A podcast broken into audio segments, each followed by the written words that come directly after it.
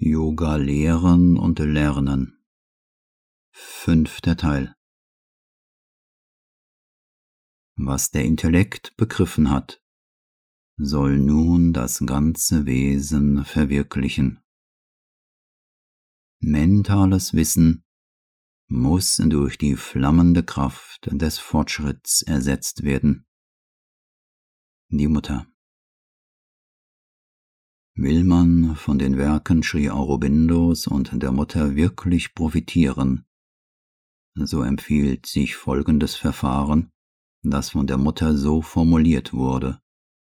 Zitat Hat man sein Bewusstsein gesammelt und seine Aufmerksamkeit auf das zu Lesende gerichtet, so muss man ein Mindestmaß an mentaler Stille begründen.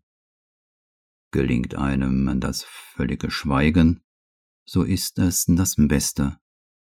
Und einen Zustand mentaler Unbewegtheit, gehirnlicher Regungslosigkeit sozusagen, erreichen, so dass die Aufmerksamkeit so ruhig wird wie ein Spiegel, wie die Oberfläche völlig stillen Wassers. Dann tritt das Gelesene durch diese Oberfläche und dringt tief in das Wesen ein, wo es mit einem Minimum an Entstellung empfangen wird. Und später, manchmal viel später, taucht das aus den Tiefen wieder auf und offenbart sich im Gehirn mit seiner vollen Macht dessen Begreifens, nicht als ein von außen erworbenes Wissen, sondern als ein Licht, das man in sich getragen hat. Der Gestalt ist das Verständnis auf seinem Gipfelpunkt, wogegen du bleibt der mentale Geist beim Lesen in Bewegung und sucht gleich zu erwägen und zu verstehen. Mehr als drei Viertel der Kraft, des Wissens und der in den Worten enthaltenen Wahrheit verlierst.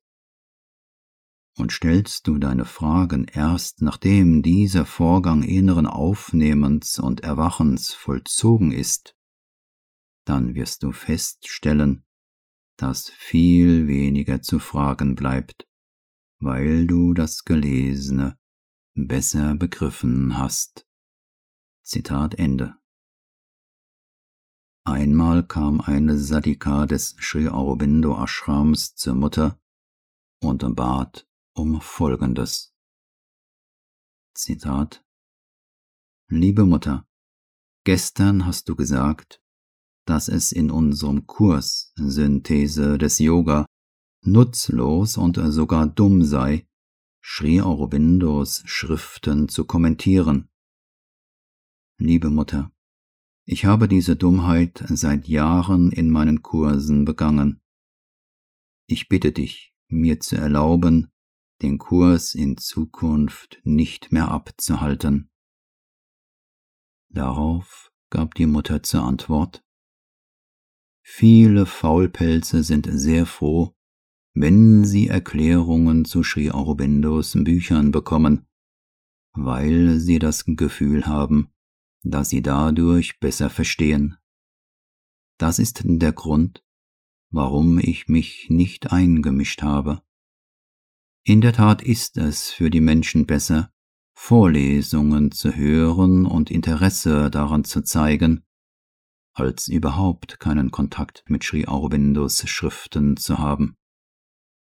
Deshalb solltest du mit dem Unterricht weitermachen. Aber wenn du Kommentare abgibst, dann musst du wissen, dass sie unzulänglich sind und dass der Originaltext alles, was du darüber sagen kannst, bei weitem übertrifft. Zitat Ende und an anderer Stelle sagte sie, das Wichtigste ist, dass Sri Aurobindos Schriften nicht vorgekaut oder den Schülern als halb verdaute Nahrung präsentiert werden sollten.